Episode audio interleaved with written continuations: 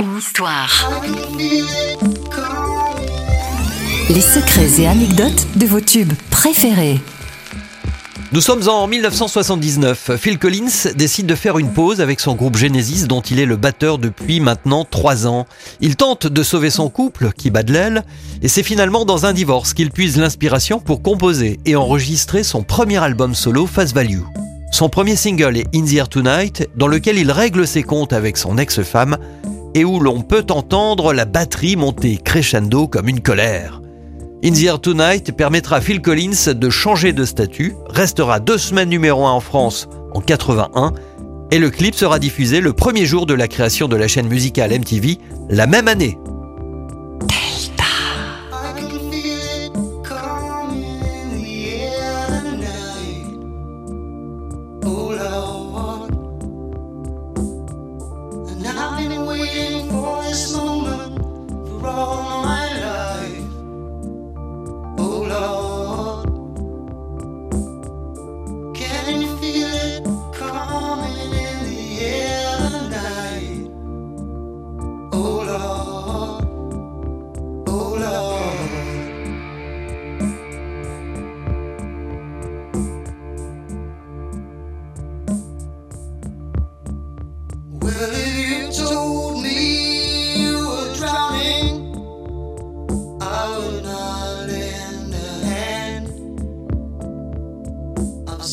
Your face before, my friend.